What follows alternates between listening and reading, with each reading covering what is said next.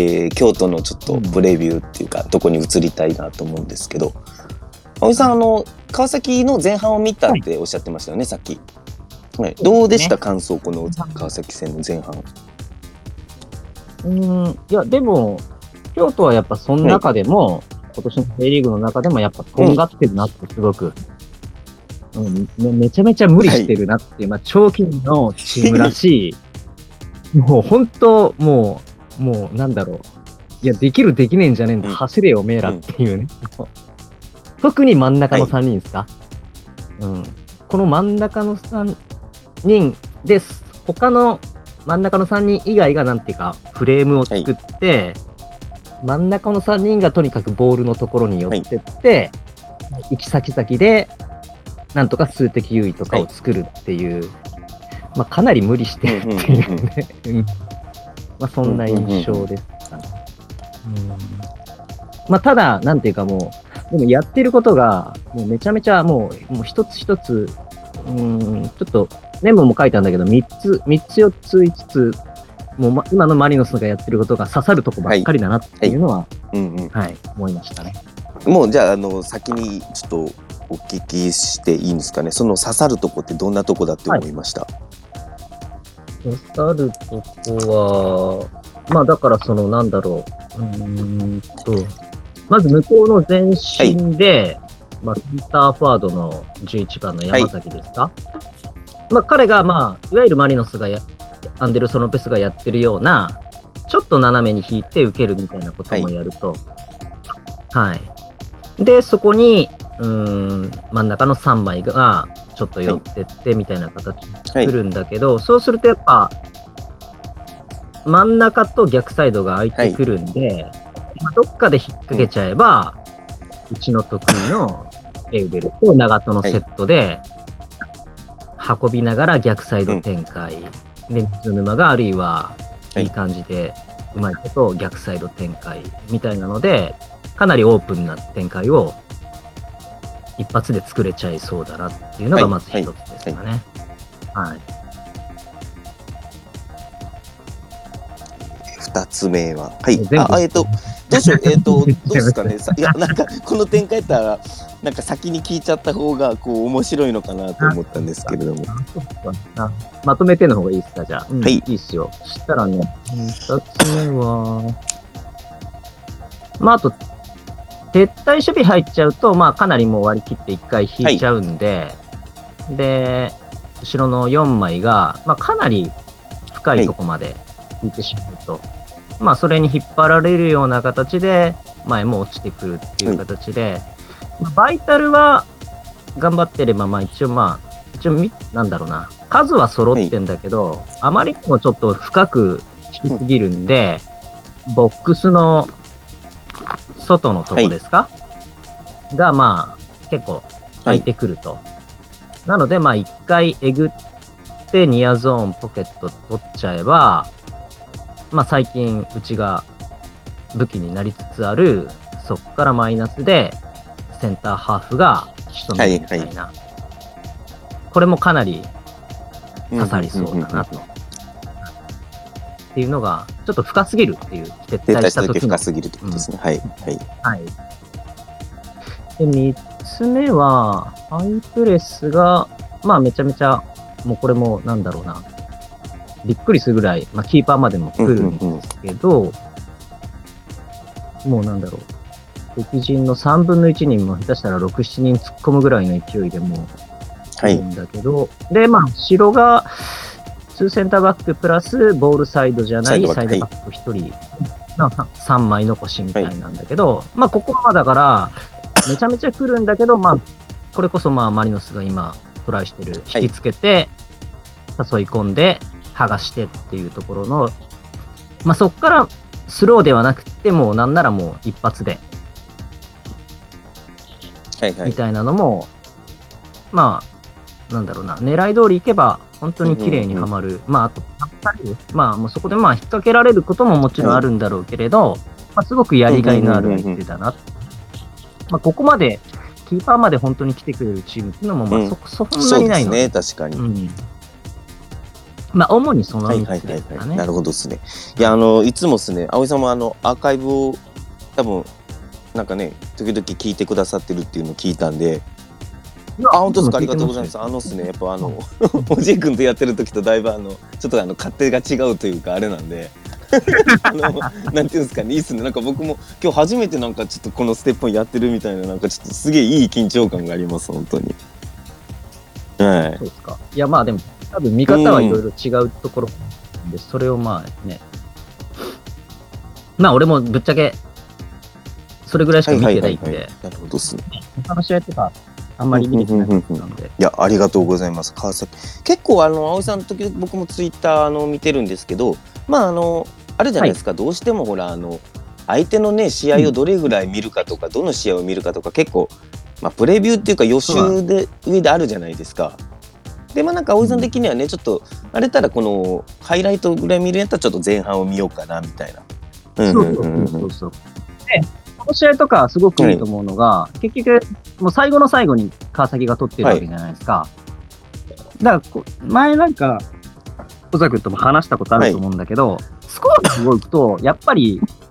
お互いの準備してきたものっていうのが、やっぱ狂っていっちゃうんで、やっぱその、0-0のまま進むと、本来やりたい準備したものっていうのがもろに出るんで、あまいいなっていう。だから序盤にあんまり試合、点入っちゃうと、あーちょっと見ててこれ分かんないなっていうのはあるんで、こういう感じで、0-0のまま進んでもらうと、非常にありがたいですよね。ですよね。その今のチームが一番何をしたいかとかね、何をこうしてるかっていう狙いが一番結構分かりやすいですよね、確かね。で、あの結構、まあ、最近なんかあの、分かんないですけど、ちょっと予習をしようとか、相手の試合ちょっと見ようっていうとかで、逆に結構ほら、あの、得点シーンとか失点シーンとかを結構チェックしてるっていう人結構多いんですよね、見ててね。うん、うん。うん。まあ、それはそれでね、あの、はいはい傾向とか、強いとこ弱いとこっていうので、まあ、これぐらい11試合とか来ちゃうと、それをまとめて全部ドーンと見てしまえば、ねそれはそれで一つの傾向うんっていうのがね、うん、見るんでしょうけど。だけどなんか面白いですよね。人によってちょっと予習の仕方がもまたね、違うっていうところもまた面白いですよね。はい葵さん流の予習が。いや、今日みんなさん貴重っすよ、これ。なかなかない機会ですからね。ほんとこれ、ツイッターのスペースやけど、録音しといてよかった、これ、本当に。えっと、そう。で、僕も、ちょっといろいろ京都の予習をちょっとしてきました。で、うんちょうどですね、良かったのが、はいあの、前節っていうか、京都が京、あの、トストだったんですよね。川崎との前が。うんうんうんだけど、ここの2連戦を、えっ、と、まず見れたんで、しっかりと。で、京都はその前の僕ちょっと興味で、あの、アビスパの試合も、まあ、あんま参考にならんですけど、アビスパも見てて、で、京都のちょっと、うん。あの、いろいろこう、見て感じたこと、で、さらにちょっと気になったことで、僕もちょっといろいろ調べてきました。で、えっと、おっしゃる通り、あの、京都が、いわゆる、京都って、まあ、去年と結構やってることっていうか、ベースは、こう、一緒なんですよね。で、あの、いわゆる、あの、ケビンがね、あの、インタビューの記事でもあった、今年のその、なんて言うんですか、広角位置ってとこで、こあの、マイプレよりマイプレに来るようになったとか、あの、424型が増えたっていう中で、まあ、いわゆるあの、京都がいわゆる去年からもうこの部類に入るチームなんですよね。で、で、うん。京都が、いわゆる、本当にね、多分、去年のマリノスの試合とかもね、覚えてる人、聞いてる人で多いと思うんで、結構京都はしっかりと、キーパーにっていうか、最後の最後までハイプレスに前半の開始からもフルで来ると。うんで、しかもこの、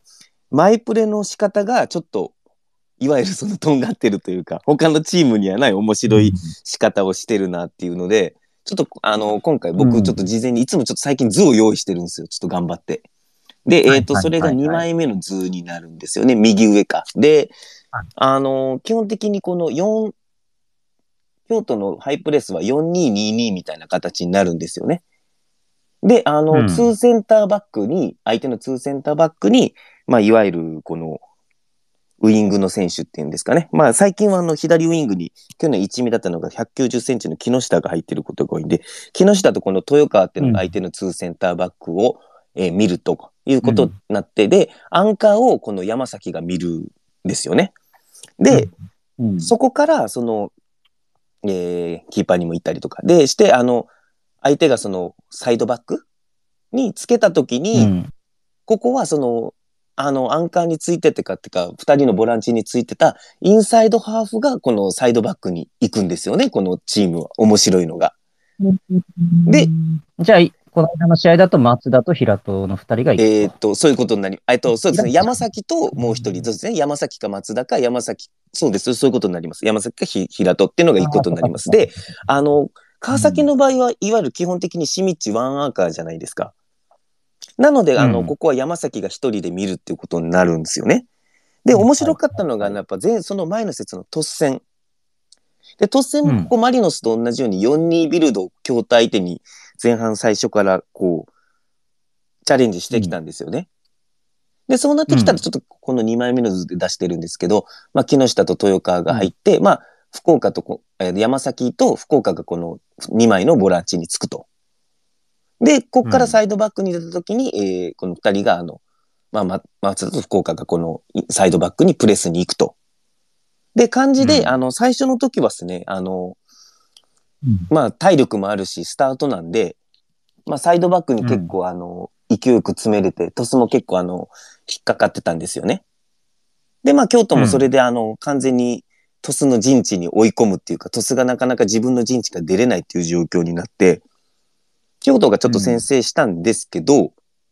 あの、時間とともにどうしても、あの、前半のもう20分前ぐらいからですかね、あの、サイドバックとのやっぱ距離が、あの、サイド、あの、トスも、サイドバックを低い位置に置くんで、4-2の疑似カウンターを引くんで、で、そのサイドバックに行くのも距離も遠くなってくる。で、かつ、あの、トスのやっぱりこのサイドバックからこの横の川原に出すっていうのが結構多いんで、パターンとして。で、サイドバックに行くと、この片方のボランチのどっちかが開く、川原が開くみたいな状況がどんどん京都の、この、なんていうんですかね、プレスの中で発生してきて、で、どんどんどんどん、うんさっきまみさんに言ったようにあの、どっかが空いてくる、4人の誰かが空いてくるっていうふうに噛み合わなくなってきて、で、そこからあの、京都のハイラインの背後をウイングが狙うっていう形で京都ペースになって、京都が一気に前半のうちに3点を返した試合だったんですよね。でうん、これはなんか一つあの、やっぱこう、マリノス相手でも前半に、まあちょっと同じような光景というか、苦しみながらもそういう、なんか想定というか、絵は浮かぶのかなっていうふうになんとなく思ったんですよね。うん、うん。で、はい。これはどうなのかな？何試合か見てて、長期勢っていうのは、それここら辺のコントロールというか、い、けなくなった時はどうしようみたいなのは、なんか設定はしてあるのかな、はいしてます。なんはい。ねで、ちょうん。あの、ギズ監督もそれは十分織り込み済みで、大体ですね、うん。この、いわゆるこの4222前プレが、えーきついなってなってくると、えっ、と、今度ですね、ミドルブロック、451、433ブロックに変わるんですよ。で、これがですね、今日ちょっと3枚目に僕が用意した、えー写真になってて、そうなんですよ、はい記事監記事監督、ちゃんとそういうのをちゃんと分かってて、はい。で、今度そうなると、あの、いわゆるちょっと、ミドルゾーンで完全にちょっとコンパクト、コンパクトになって、うん。うんツーセンターバックはちょっと放置気味になって、相手の。で、うん。ツーセンターバックの出所から、あの、プレスに行こうというか、外誘導にしていこうっていうブロックの方に切り替わります。で、結構見てて多いのは、この、こう、なんていうんですかね、前の3人と中盤の3人が、えっと、うん。中盤にぐっと固まって、とか、相手の形によって451も多いんですけど、4141だったりとかって、そういう感じのミドルブロックに変わります、京都が。なるほどね。だからどちらかというと、だからセンターバックとキーパーと、一番最初の出し手は、まあ、ある程度自由にさせるんだけど、その次のところは全部塞いでいく塞いでいくみたいな。そういうことですはい。まあ、今ぶっちゃけ言うとマリノスはこっちの方が一番ちょっと苦手かなっていう気は俺はしますけどね。名古屋そう戦とか。ですね。はい。なんかどっちかっていうと、あの、ちょっとあの、まあ、FC が前半にやったようなちょっと近い感じっていうんですかね。センターバックの出所からを全封鎖していこうかなっていう京都の、あの、うん感じの守備になります。前半。大体ですね、やっぱもう分かってるんですよね。大体前半の途中ぐらいから、もうこの、第2段階、形に落ち変わることが多いです。で、はい。その今日、突戦の場合は、そうなる前に、トスがポンポンポンと点取っちゃったって感じだったんですよね、どっちかというと。はい。っっていうのはありました。なんで、マリノスの試合でも、まずこの最初の立ち上がりのこのポイント。京都のマイプレーに対してマリノスの疑似カウンターっていうところもあると思うんですよね。で、ちょっと僕が気になったのは、このマリノスの疑似カウンターを発生するとこで、京都はその相手はいの4人に対して前の4人で、マイプレいけたらいいなっていう感じなんですよ、京都的には。で、うんこのうん。川崎ともう一人の、えーボランチで4人というか中央の防波堤は作っとこうかなって感じなんですよね。なんで、そのマリノス的にもそのサイドバックから、例えばその、そのままウイングだったりとか、裏だったりとか、この前のアンデルソン・ロペスとエウベルの左右逆転とかで、シンプルに質でもう、あの、相手ゴールにまで攻め、迫って点取れれば、まあ正直、なんていうんですかね、何の申し分もないと思うんですよね。で、まあそこでもちょっと単純にあの、外に行って、あの、フォーバックもスライド外、この2枚の、えー中盤2枚も、えースライドしていくっていう感じで苦しめられるなら、やっぱちょっとあの、ボランチを経由して、あの、京都の、えー、1人1枚、防波堤になってる2枚とかを引き出していかないと、ちょっと疑似カウンターとしても、うん。マリノスとしても苦しいかなってあるんで、ちょっと僕もそこはキーポイントかなと思いました。うん。うんまあでも、正直なんだろうな、結構、センターバックがエドワルドなのか、角田かで、まあ結構そうですね。文脈が変わってくるような気もあの、葵さんどう思いいます？明日。明日いや、エドワルドじゃないですか、ね。僕もそう思ってます。で。、エドワルドだと、エドワルドだと、なんていうかもう、彼って本当できることできないことがはっきりしてるし、チームとしても彼にそれをちゃんと伝えてあるので、いや、これはやらなくていい、これだけやってくれみたいなのをすごくはっきりさせているので、まあ、ある意味、エラーは逆に減りますよね。わ、かりやすくなる。で、僕、あの、ちょっとあの、うんエキスタ現地で見てたんですけど、角田君もあの、ちょっとね、テーピングバリバリだったんですよ、足。あ左足はいはいあ、はね、その前の試合でもそうでした。そっか。もうちょっと痛々しいアップの時とか、大丈夫なそうねのみたいな。。だけいや、だから、うん、無理してやってたんじゃないですか。すねあの、もう、ポジション譲ったらもう、取り戻すの大変だから、してでも、いや、痛いって言ってらんないなだけどなんかこの中3日のとこまでは、まあ、角田はその、長門と交代か、まあ、この前みたいにね、足がつったレイデアルトと交代だとかっていう感じまで、まあ、無理はさせないのかなっていうところも僕はちょっとエキスタで見てて思ったんですよね、そういうとこも含めて。ねマネジメント、だからちょっとパフォーマンス的にも、ちょっと落ちてるかなっていうところはあったし、まあ、あと、まあそうですね、おっしゃる通り、あの、長門がね、出ずっぱりになってて、今回もなかなか問い面が厳しいんで、そうですね。はい。向こうの槍なので、ね、ちょっと、そういう意味でも、ちょっとベンチに角田を置いておきたいかなそうですね。なんかあ、まあ今んとこはそこまで無理する必要もないし、中3日だしっていうところも僕もあって、はい僕はあの明日もエドワルドを予想しました。で、で、さっき言ったみたいに、あの、結局前半の大体ぐらいからそのミドルブロックになるんですよね。で、まあここも僕も一つポイントかなとは思ってて、まあうん。この時に、まあマリノスがこう、どうするかっていうところも、まあちょっと面白いかなと思ってて。どうしますかうん。えーちなみにこの緑ブロック構えた時っていうのは、ラインも多少深めにしてくいやいる。そんなに上げては来ない感じですか？えっとですね、この時はわりかしあのコンパクトを維持してセンターバックの出所からっていう感じなんで、わりかしね、やっぱ他のチームっていうか、うんやっぱ比べて結構ラインは高いです、やっぱりこの。はいラインは高いですはいうんうん、なるほど。ですね。じゃあまあ、マリノスとはどっちもできるんじゃないですか？感じなんです。だけど、ここの前半のつ過ごし方っていうのは僕的にも今のマリノス、その去年みたいなことも、あの、出してこれると思いますし、うん。なんで、まあ、僕も明日、あの、ミングウィング水沼だと思うんですよね。で、うんあのーいわゆるちょっと、ひ、まあ、えっ、と、左サイドで作って、この、サンガのやっぱフォーバックってかなり横圧縮なんで、横幅圧縮なんで、まあそこのとこで右サイドに展開して水沼のクロスっていうか、だったりとかっていうのは、まあうん僕は一つ明日の、まあちょっと面白いかなと思ってます。で、えっと、うんさらにこの、今回この、ケジュ監督が面白いのが、後半またスタートから多分またあの、いけるならまたこの最初のモードに戻るんですよね。このハイプレスモードみたいな感じに。で、えっ、と、今度後半の70分ぐらいから、えっとですね、うんこの、今年あの、熊本から来たあの、イオハ、センターバックの、はいをを入れて、はいえースパトリックとパウリーニを入れて、えーうんスリーバックシステムに変えるっていうのが最近の上等手段になってます。このはい。この画像の4枚目のね。はい、そうです。えーこの僕はちょっと図で作ったのこの守備の時の形325。まあ攻撃は343になるんですけど、でも攻撃の考え方一緒なんですよね。結局あの、パトリックと、まあ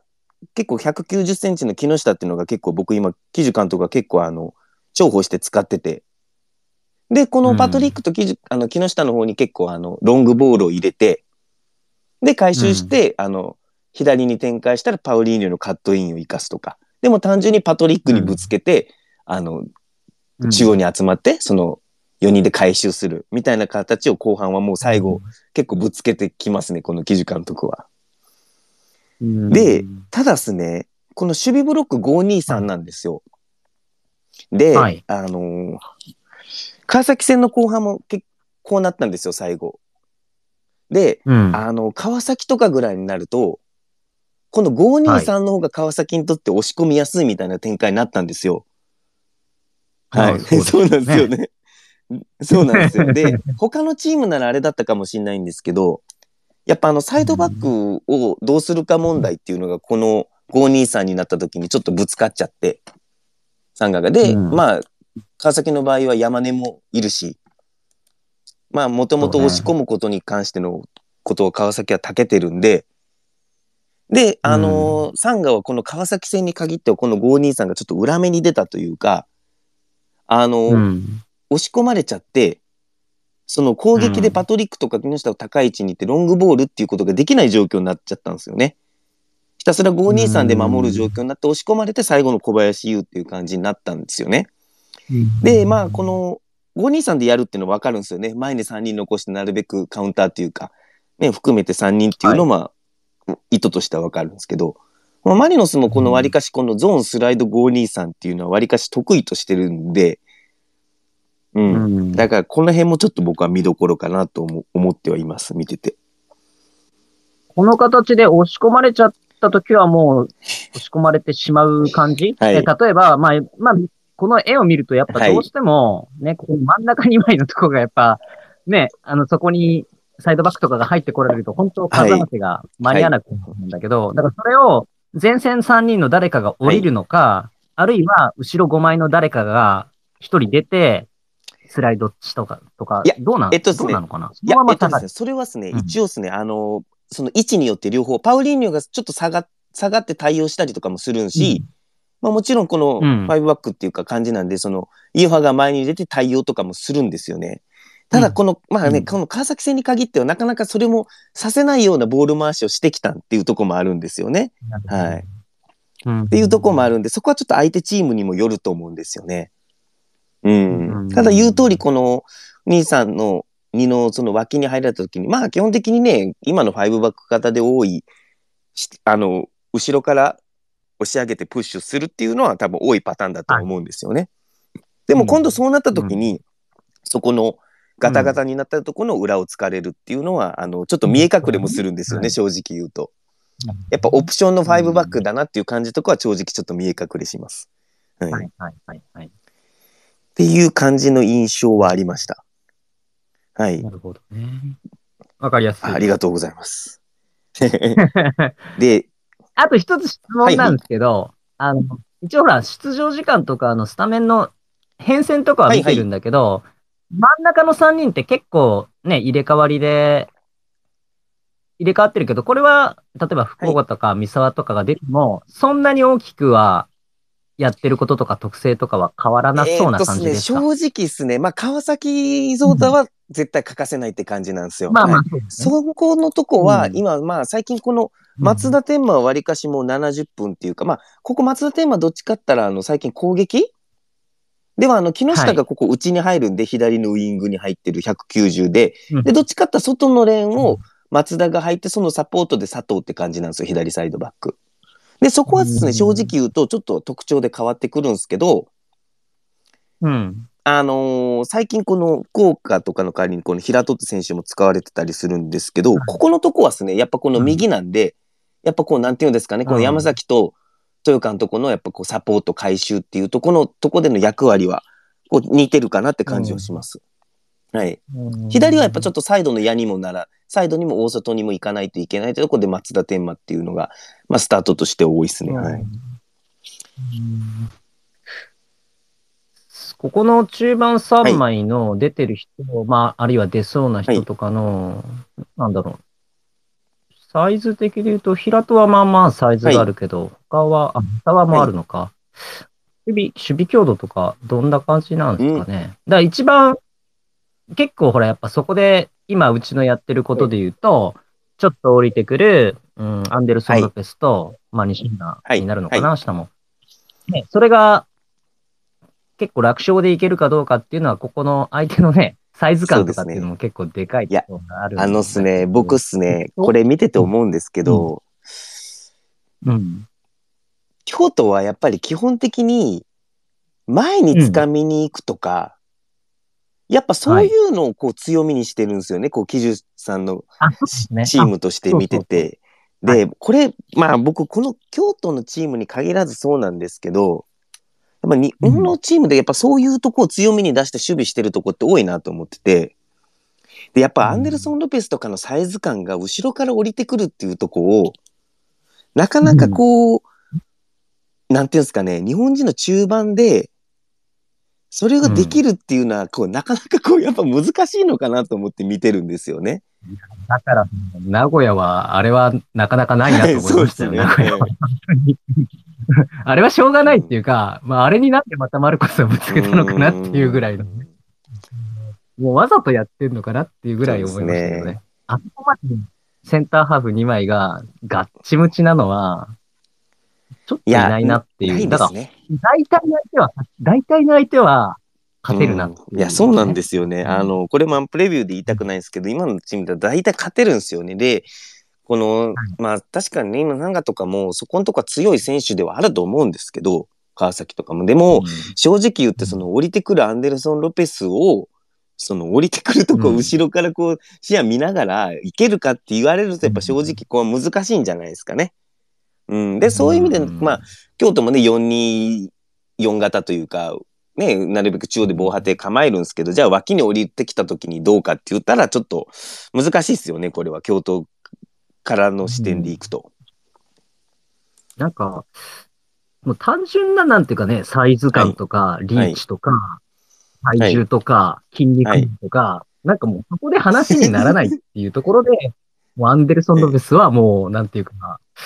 お給料2倍もらってもいいんじゃないか、ね、今年は本当にそうだと思います、本当に。いや、あれ、あのことやって、無敵感出して、トップスターですから。ね、はい、で、そうなんですよね。で、あの、結構、まあ僕もあの、結構一応、なんていうんですかね、いろんな試合の感想、こうみ、皆さんの感想とか一応ちょっとよ、見たりはしてるんですよね。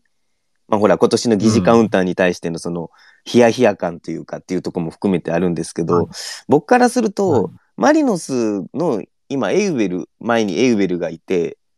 で、水、まあ、はい、マルコスという西村というキャラクターの違いがいて、で、まあ、絶対心アンデルソン・ロペスがいて、うん、右に水沼がいて、この前みたいにその、なんていうんですか、ヤンマテウスっていうのもいたりしてってとこで、うん、このチームに疑似カウンターの練習をさせるっていうのは、こう、あれですね、ちょっと面白いですよ、僕は見てて正直言うと。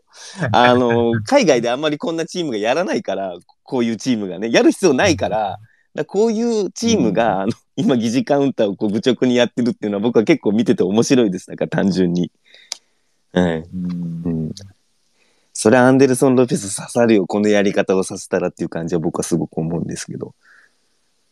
うん。うん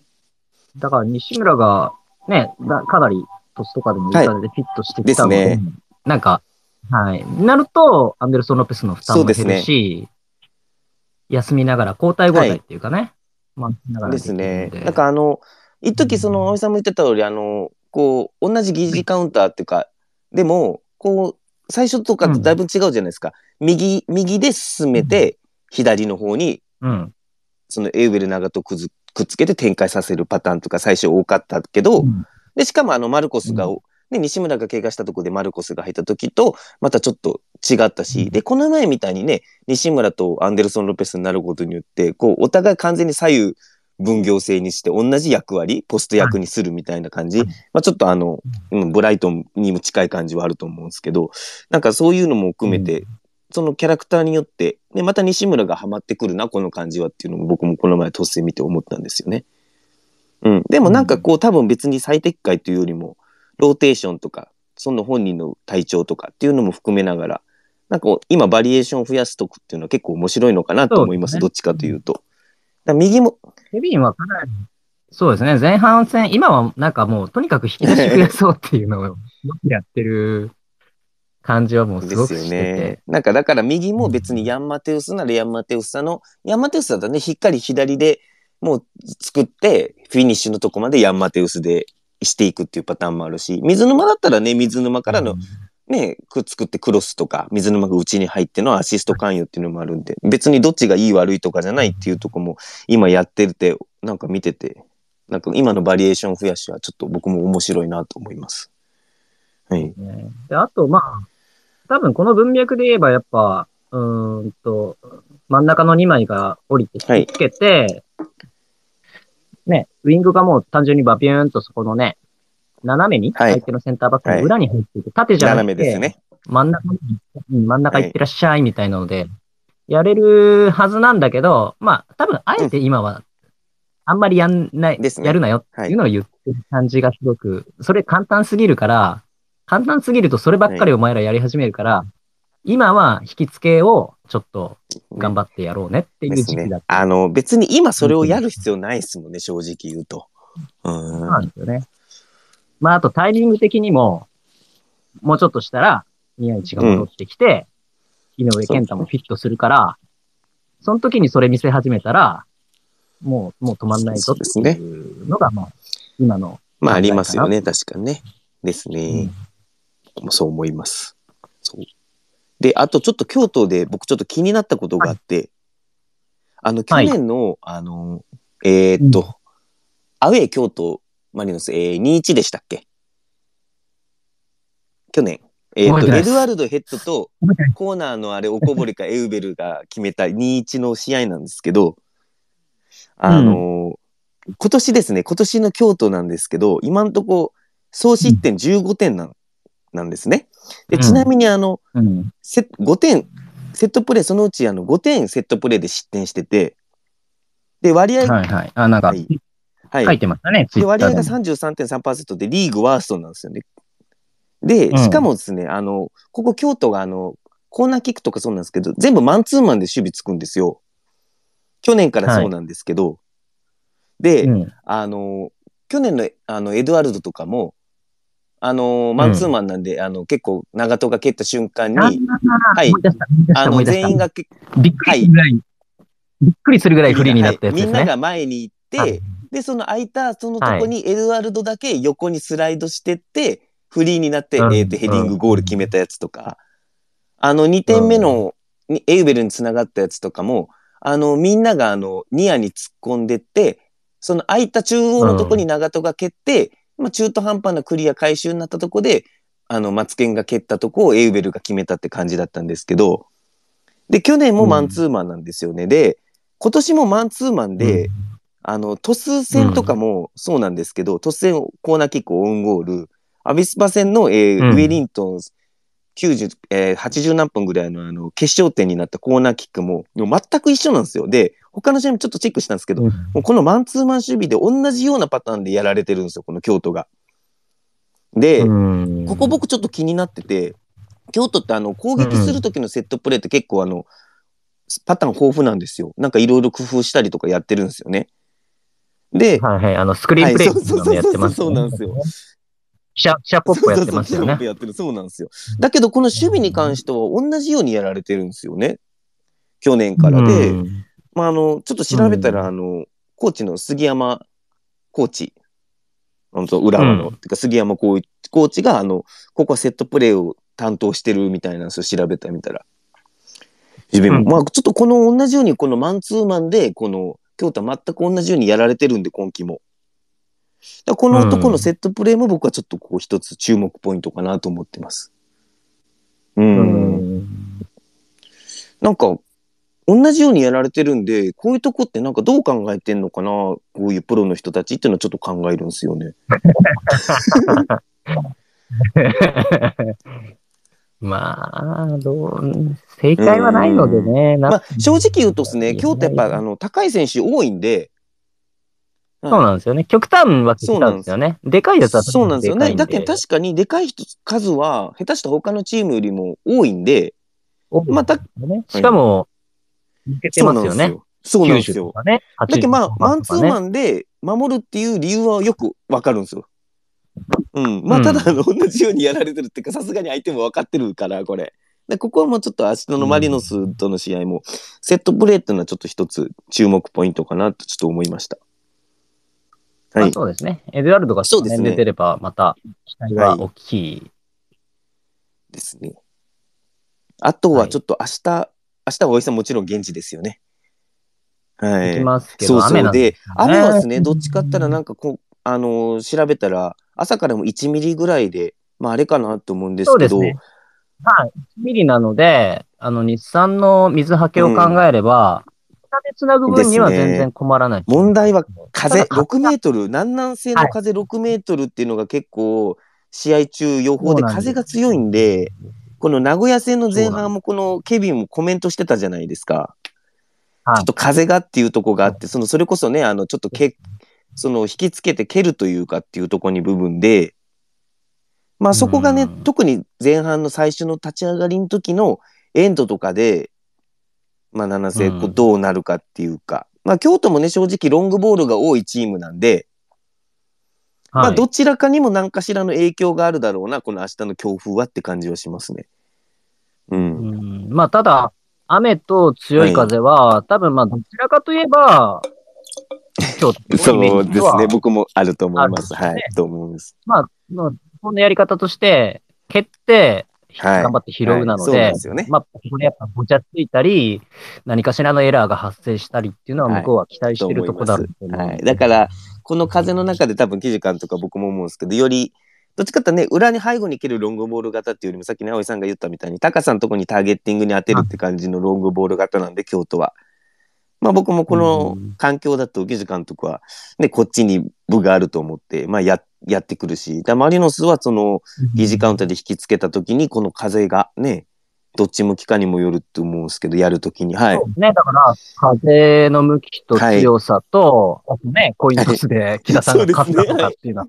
長瀬はね、だからそこをね、相手にエンド交換されちゃったわけだし。ね、まあ、あれも結構一つのあやだとは思うんで、はい、ですね。まあ、そこはね、別に意図してどうこうできるもんでもないからですね、最初のとこは。まあ、はい、まあでもなんかそういうとこも明日の試合の注目ポイントかなと思ってます。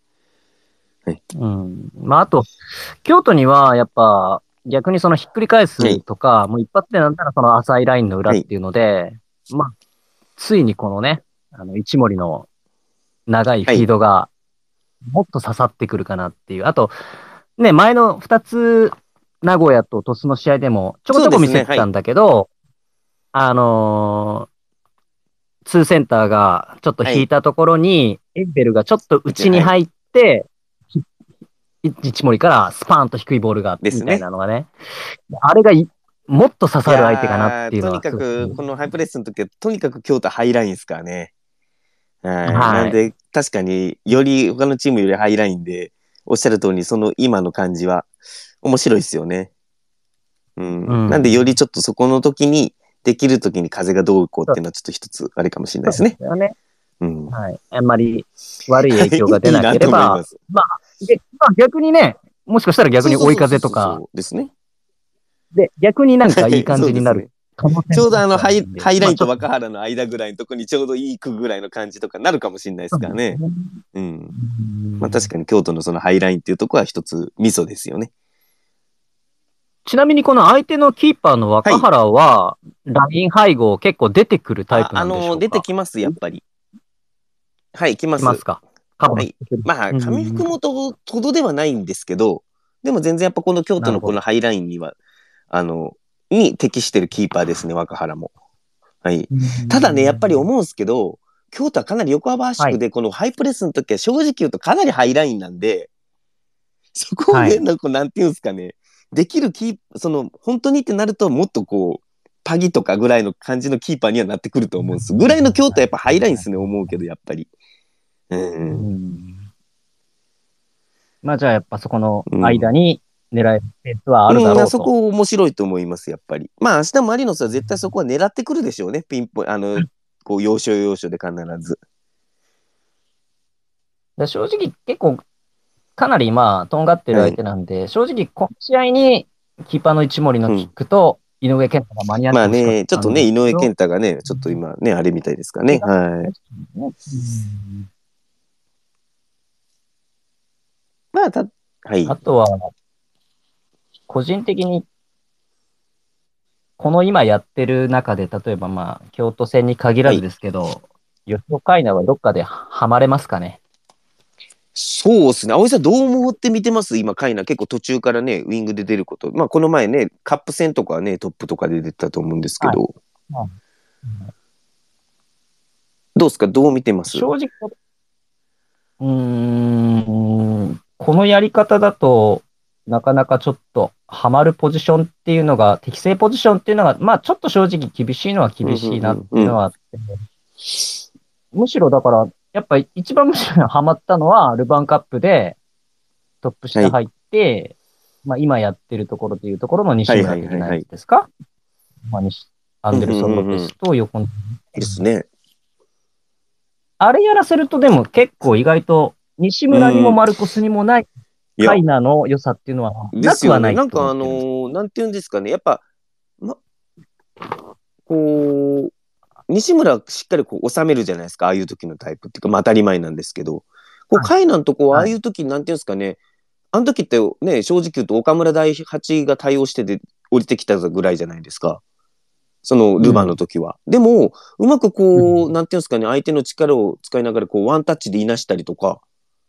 で、裏に蹴ったりとかが、ね僕、あの、カイナがああいうことをこうできる選手ってちょっと思ってなかったんで、僕ちょっとびっくりしたんですよね、あのルヴァンの時は。まあ、やっぱ、俺は彼の歌詞、一番はやっぱ賢さだと思うんで、あの人は、その、相手センターバックが、こうもう本当ギリギリどこまでついてくるかなっていうのをすっごく探りつつ、タッチの方に引きつけて、で、なんかもう、相手の3枚、自分につつくであろう3枚が、の全部の中間ポジションに入って、そこで引き出して、もう一発ターンしながら、ポーンと裏に流し込むみたいな、あれは、カイナの、なんだろう、賢さだし、うんだし、左足だし、みたいな。だから今ハマるとしたらそこなんだなっていう。ただ、巨人はやっぱそこで、ね、アンデルソン・ロペス絶対がいて、西村マルコス、まあ、あと杉本健佑をましたい。っていうところで。まあですよね、そこの中央とかね、トップトップ下とか、まあそうなりますよね、リーグ戦でなるとね、確かにね。うん。で、今だとやっぱ、ひうん。左ウィングがちょっと足りないから、この間もそこに出てっていう。まあだから、カイナとしてはあそこで一発あった、流し込んだチャンス、ケンユ決めろよっていうところだと思うんはいはい、ですね、確かに。ですね。ね。確かに。まあでも今の感じだとね、まあ今、ね、い井のまあ、井上健太も怪我なんで、まあ明日もベンチは入るでしょうからね、はいこの中3日のとこでね。まあこの前も登場しましたしね、ほんとね。うん。まあ、ただ、すごく本人も今は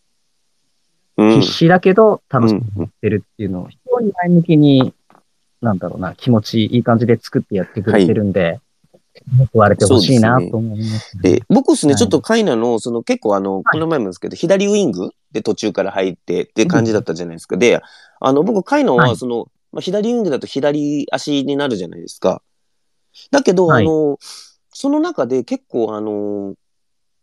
こう、相手のこう、出てくるとこ利用しながら、左足だけど、こう、溜めるというか、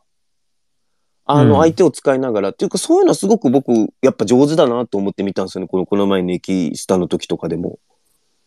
だから、あの、はい左ウイングでも左足でそういうのができる選手っていうのは、こう途中から今マリノスがうん70分以降で出てくる。まあね、まあヤンマテウスっていうのがと今のとこは70分以降であるんでしょうけど、宮市戻ってくるまでは。でもあれはなんかカイナにしかないちょっとまた面白さだなっていうのをちょっとエキスタの時は見てて思ったんですよね。う。そうんですね。だから地味なんだけど、なんだろうな。まあ、要するにリードもしてるし、まあ、ファ第一、とにかく優先するのは変な失い方をしないっていうところで、ちゃんとここでね、ボール隠しながらとかっていうのは、本当賢いシューマイですよね。ね。僕も思いました。で、ちょっとあれなんですけど、僕ちょっと一個、一個だけというか、ちょっとですね、あの、気になってることがあって、まああの、はい。今季ちょっとマリノス、まあね、まだ試合数もね、まだ全試合、全チームと対戦してないんであれなんですけど、マリノスやっぱちょっと今年あの3バックのチームにうまいこと勝ててないというか、まあもちろん3バックのチームがね、マリノス相手にオールコートマンツーに前半から来てるっていうのもあるんですけど、今のこの4-2ブロックをする中で、まあ、結構、はい。例えば最後の、はい。勝ってる時は僕正直いいと思うんですよね。ただその、はい。例えばドローの時とかだったりとかに、まあ3バックのチームだと今のマリノスの4-2ブロックに対してわりかしこう、どっかで保持も、保持の時間を作れると。っていうところで、うんまあ今ね、こう、今ね、今年やってる取り組みなんで、まあそこはね、別にうんあの、いい悪いとかっていうよりも、まあ今チャレンジしてることなんで、まあそういう現象はど起きるよなって感じはしてるんですよね、どうしても。で、まあはい明日のね、京都も最後に3バックっていうか取り入れたとこで、まあ試合の展開の中ではまたちょっとこう、なんていうんですかね、マリノスは本当にもっと押し込みたいのに、その、っていうところの中でちょっとあの、京都に安定した保持の時間を与えるようなことももしかしたらあるのかなっていうのはちょっと僕個人的には思ってるんですよ、今。うん。そうですね。なんか、結構、だから、ケビンも、全部を全部は進められないので、一つ一つテーマを持って乗り越えてってるんで、今で言うと、なんていうか、そういう展開になった時の、奪い返しに行くところっていうのは、ぶっちゃけ、いや、手つけてないですよね。僕もそうなんですよ。僕もツイートしたんですけど、名古屋戦の後、コメントでツイートしたんですけど、あの、僕も完全にとりあえずそこはとりあえずまあ、後からにしようって感じなんですよね。優先順位がとりあえず今はあるから、とりあえず、うん。準備がまだそう。今とりあえずや、やるっていうかできるっていうところにしといて、そこはまあ今んとこはまあ分かってはいるけど、分かってはいるけど、とりあえず後かなっていう感じも僕もして見えたんで、名古屋戦のあの、正直言うと名古屋のね、うん。スリーバック、ウィングバックの保持のとこって、去年のマリノスだったらももちろん言ってたんですよね。あの、ドローの時に3、はい433で。でも今年の文脈でいくと、まず4-2のとこをちゃんと考えるっていうとこがあるし、で、そうなるとね、森下みたいな選手がいた時にどうしてもあそこで保持されてね、相手のコンパクトネス、あの、形成されて、なかなかマリノスが押し込むとこまでいけないとかっていうとこもあったけど、うん。まあ、それはもう分かってるよな、そんなことはって思いながら見てたんですけど、いや多分だからなんだろうな、あそこは結構、もう本当ケビンも選手も我慢してるなっていう感じうんがすごくしてて、一個一個だぞっていうね、階段一個っていくぞっていうね、目先のことにとらわれて、はい違うことを始めないぞっていう、この今やってる文脈の中でなんとか解決しなさいっていうことでやってうん。る気がして、だから中井さんも後半、まだ時間あるじゃんと、もっといけなかったのっていう感じは多分みんなはい。あったと思うんだけど、多分いや今の文脈だと。用意されてない、まだ実装されてないんだよっていうね、感じはしましたね。なんで僕もまあ下の最後、京都がすまあ70分ぐらいで、その例えば325というか、5バックというか3バックになった時に、まあ点差状況で、まあまたね、そういうのも見れるのも、まあいい経験値を積むとこで、僕はなんかうんいいのかな、面白いのかなと思ってみ、まあ明日もそこも注目点と思って見てます、僕正直言うと。で、はい。なるほどね。そうなったらなったはい。だら面白いって僕は今ですね、どんどんそういうことが起こった方がいいかなって思ってるんですよね。いやー僕もすごくそう思いますし、いやまさに今は、なんだろうな、神戸戦といい、うん名古屋戦といい、なんか、むしろそういういいがはい。実況が出てきて、いい感じにクリアしてってるな、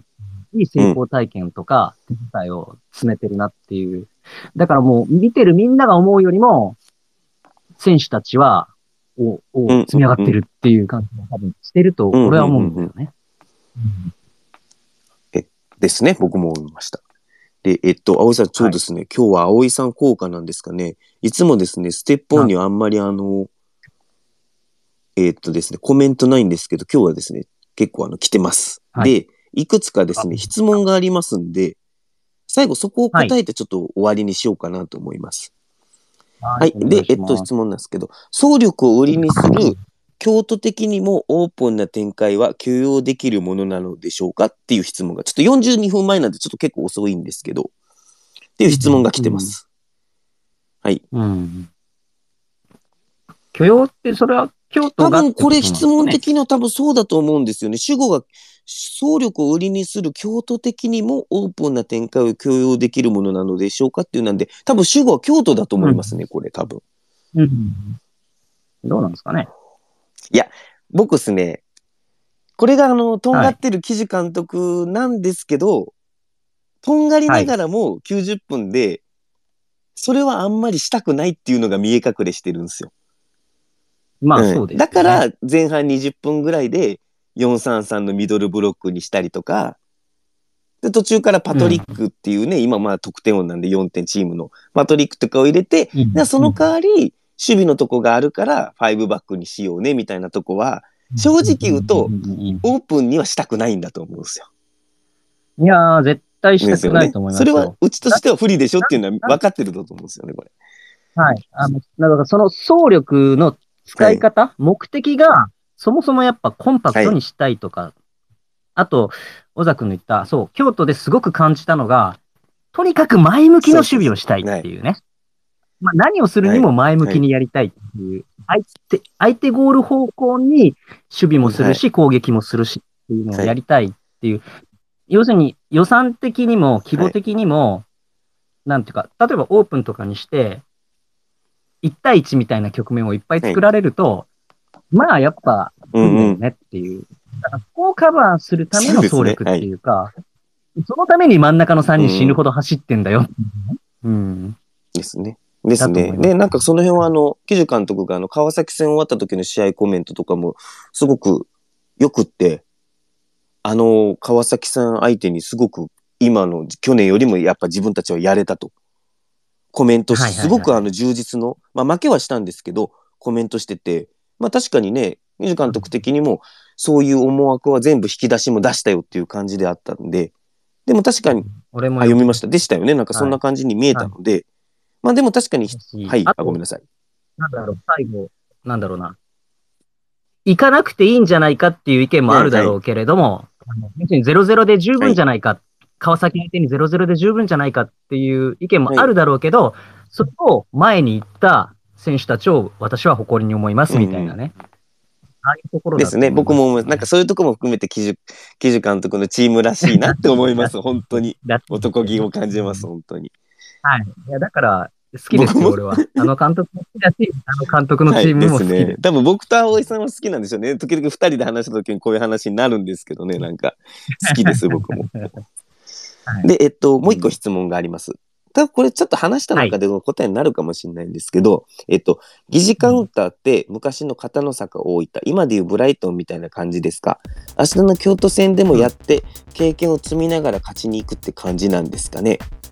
えー、うん。縛りプレーで引き出しを増やす。4冠を本気で狙っているのか、マリノスできたらすごいっていうちょっと質問っぽいのが来てます。これが最後の質問。まあ、今日2つ質問、これ最後の質問になります。はい。どうでしょうか？まあ、引き出しを増やす。うーん。まあ、だから、なんだろうな。今までで言うと、とにかく自分たちのサッカーはこれだと。で、これで勝つ。相手がパーを出してきても、グーで殴り勝つ。で、そのためには、相手のパーをチョキに近いパーにしてしまう。要するに展開を自分たちの望む展開に無理やりもう強引に持っていくみたいなサッカーを、アンジ就任以来マリノスはずっとやってきたんだけど、まあさすがにそれだけだと対策もされるし、限界もあるし、それで常にもう強くあり続けるためには、もう選手をどんどん高額な選手に入れ替えていくしかないので、はい。逆にでも今、マリノスは強い選手ほどどんどん、ねうんうんうん。出ていっちゃう状況なので、同じことやってると、まあどうしてもこれはもう先細りにしかならないよねと。ってなると、今までとは違う勝ち方、うん二つぐらいの文脈、勝ちパターンというか、展開、勝つ展開を作っていかなきゃいけないよねっていうのを、まあ今やってるんだろうなとははい。思いはいますね。ですね。で、そうですね。僕も思います。で、あの、この僕質問に対しての僕のこ答えというかあれになるんですけど、あの、はい僕と OJ 君であの、ちょっと何ですかね、あの、どっかの、えー、2節前ぐらいにあの、こと、マリノスのちょっとこ今までの今期の振り返りみたいなのをしたんですよね。はいはいで、はい。あのーはいはい。ちょっとね、あの、ケビンがかなり詳細に答えてくれたインタビュー、まあ、アキラくんが訳してくれたインタビュー、ちょっと引用で出したんですけど、まあ、今年の J リーグの傾向というか、まあさっきね、一番最初に話した形、僕と葵さんで話した形なんですけど、結局、あの、まず広角が1っていうところで、あの、リスクを気にせずに、より前からプレスに来るチームが増えたというか、ほとんどそういうチームに今のところなってると。で、あと、うんかつ、まあ、今のその世界的なサッカーの流れの中で、いわゆるその、相手陣地に、えー早くゴールを送り込む。まあ、うんいわゆるロングボールだったりっていう形。で、まあ、424型、そういうのを含めて424。で、守備でもマンツーマンっていう形が今世界の流れでも、まあ、ポゼッションに対抗する形で増えてるのが J リーグにも流入してきたと。で、そういう中で、まあ、ちょっと去年みたいに押し込むサッカーも、スタートからそれできないよねっていう中で、じゃあ守備はそのロングボールを警戒するから4-2型でか固めるところから入っていうことにチャレンジしようとか。だからビルドはちょっと前からプレスにより来るから、そこでちょっと疑似カウンターっていうのをチャレンジしてみようっていう感じで、まあ、ひかつ、最近ではなんかもうそれを楽しみながら引き出しを増やそうっていう感じに見えるんですよね、僕はケビンも。その、そこも含めながら。なんか僕はだからその、今年の J リーグのその傾向っていうんですかね、流入してきた、その J の傾向に対してのマリノスの自分たちは、根本は変えないけど、新しい引き出し。だからそういうところにチャレンジしていこうっていうのを今、この序盤っていうんですかね、感じます、僕はすごく。ただなんだろうな、インタビューで言ってた、フィンガーのその、思った以上にそうなったリーグの傾向が、っていうのは、あれは結構俺は嘘じゃないと思っはいはい。てて、うん。まあ、もともとなんていうか、マリノスの立ち位置とか、まあ、補強でじゃあ、じゃあもっと全部いろんなポジションを強くするとか、うんまあ、例えばセンターハーフやっぱ、なんだろう、ナベコと木田とジョエルだけど、185センチであれぐらいくるっと回れる選手、はいは取れるかっつったらまあまあ取れないっていう中で、まあ、やっぱ違うこともやっていかなきゃ。まあ、あと、マンネリも防ぐとか、が先にあった中で、なんか、ケビンとしたら、そうやろうと思ってたことに、むしろなんか、リーグの今年の傾向が、あれ、ハマってきたな、くらいの。ですよね。だからなんかあの、僕もさっき言ったんですけど、あの、今この感じを完全に利用してる感じありますよね。楽しんでるというか、あの、これはチャンスだぞ、これをこっちにとってみたいなね。しかもあいつらそれ一本でやってるけど、いや、うちはその先も一そう本そうそうそうしてるよそうなんですよ。。だからむしろ、国政務というか、今のこの機会をうちにとっては、あの、さらにこう、ね、大きな強くなるというかバリエーションが増えるいいチャンスになってるぞみたいな感じをちょっと楽しんでますよね最近というかここの、うん、思います。はい。同じくそう感じます。じゃあそれが答えでいいですかね。質問ありがとうございます。ありがとうございます。えっ、と多分ですね。今日何時から始めましたっけ？えっ、と9時えっ、と9時 40? 違うかあいや10時かかったかもう11 11時かかったあじゃあえっとあでも、でも、そうですね。結構な10時、すみません、11時半とかにまとっちゃって、いつも1時間でまとめるのがちょっと、まあ、今日はちょっとスペシャルってことで長くなっちゃったんですけど、まあ、えっ、と、最後は葵さんなんか一言明日に期待することとか、なんか教えてください。現地で見るのを含めて。寝坊しないってことです かね。葵さん結構あれなんですよね、あの、ギリギリなんですかね。スタグル、早く行ってスタグルとかも食べたりとかしてるんですか？たまにしかしないかな。いや、やっぱなんだろう。えっ、と、明日が、え、2時？はいキッ、えっ、と、ク3 2時時？です。はい。2時、2時きついですよね。2 はい。時きついね。そうです。しかも明日雨ですもんね、またね。うん。そう。まあでも、ゴールデングラストだし、気持ちよく勝って、ですね。ね。ですね。はい。はい。じゃあちょっとあの、葵さんも含めて明日、ちょっ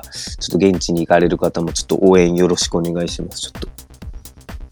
はい。頑張りますえっと、まあ、こんな感じですかね。葵さんすいません、はい長くなったんですけど、本当ありがとうございました。いえいえ、お役に立ててありがとうございます。あと、ちょっと聞いてくださった皆さんもいつもよりちょっと1時間半で長くなったんですけど、すいません、ありがとうございました。で、今日ちょっとあの、ポッドキャストに開けれないと思うんですけど、このまま多分ツイッターのやつで録音上がると思うんで、また聞き直しなど、ちょっと、うん、もししたい方をよろしくお願いします。はい、じゃあ今日ちょっとありがとうございました。はい、ありがとうございました。あります。